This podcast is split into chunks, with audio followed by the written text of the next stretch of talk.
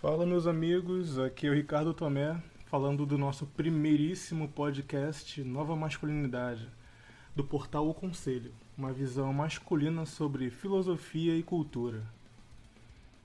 E eu abro aqui essa edição com um comentário sobre Nessa Alita, que é bem conhecido dentro da cultura masculina online, né? E aqui é uma tentativa um pouco diferente, no caso é um olhar de tentativa de associar o epicurismo a, do, e o estoicismo das ideias de NA.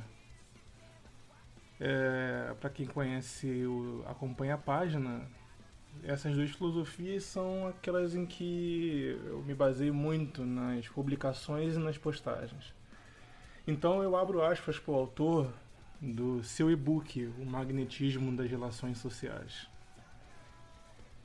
Alguns acreditam que tudo o que não provém do cristianismo provém do diabo. Outros creem que tudo o que não é da esquerda provém da direita.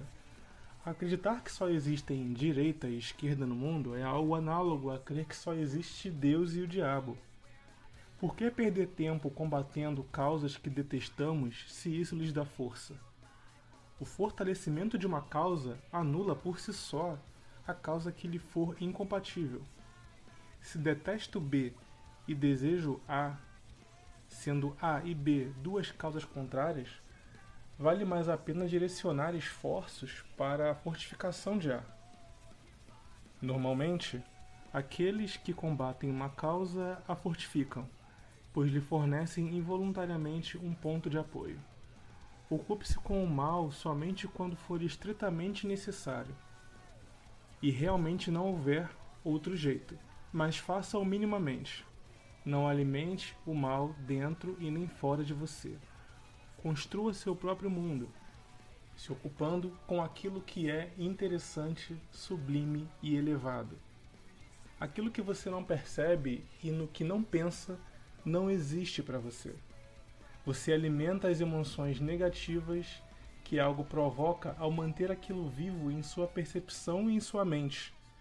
Quanto mais pensar, pior ficará. Para se libertar das influências emocionais nefastas de algo, aquilo não pode mais existir para você. Fecho aspas então pro Alita, né?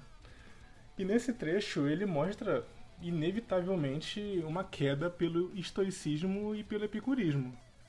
Na verdade, ele fica no meio termo entre os dois. É, eu diria que parte essencial da ascensão do homem está em conseguir se defender dos males externos, é, através de uma seletividade sobre aquilo, do, daquilo né, que está ou não sob o seu controle. E nesse ponto, a Lita concorda comigo, que concordo, é, por consequência, com os autores estoicos. O epicurismo, ele vai além. Ele entende que você consegue alcançar um estado altivo no qual você não é atacado por influências externas alguma, a ponto de retirar da sua rotina e das suas práticas tudo aquilo que não for necessário em última instância. É um pensamento ideal, mas e por isso eu prefiro o estoicismo, porque o estoicismo ele leva em conta a nossa fragilidade como seres humanos, que flutuamos demais no nosso emocional ao, ao depender do contexto em que nos encontramos.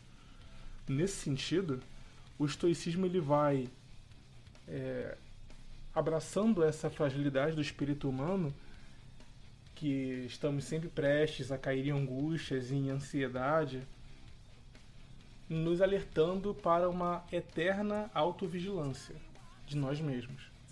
Sêneca, Marco Aurélio, Epíteto. Esses autores estoicos, eles sabem muito bem que as suas vidas estão ligadas à realidade prática. É, Aurélio era um imperador. É, as, as ideias estoicas elas levam a um minimalismo, mas o homem que pensava por trás dessas ideias era um indivíduo de poder imensurável. Ele era imperador romano.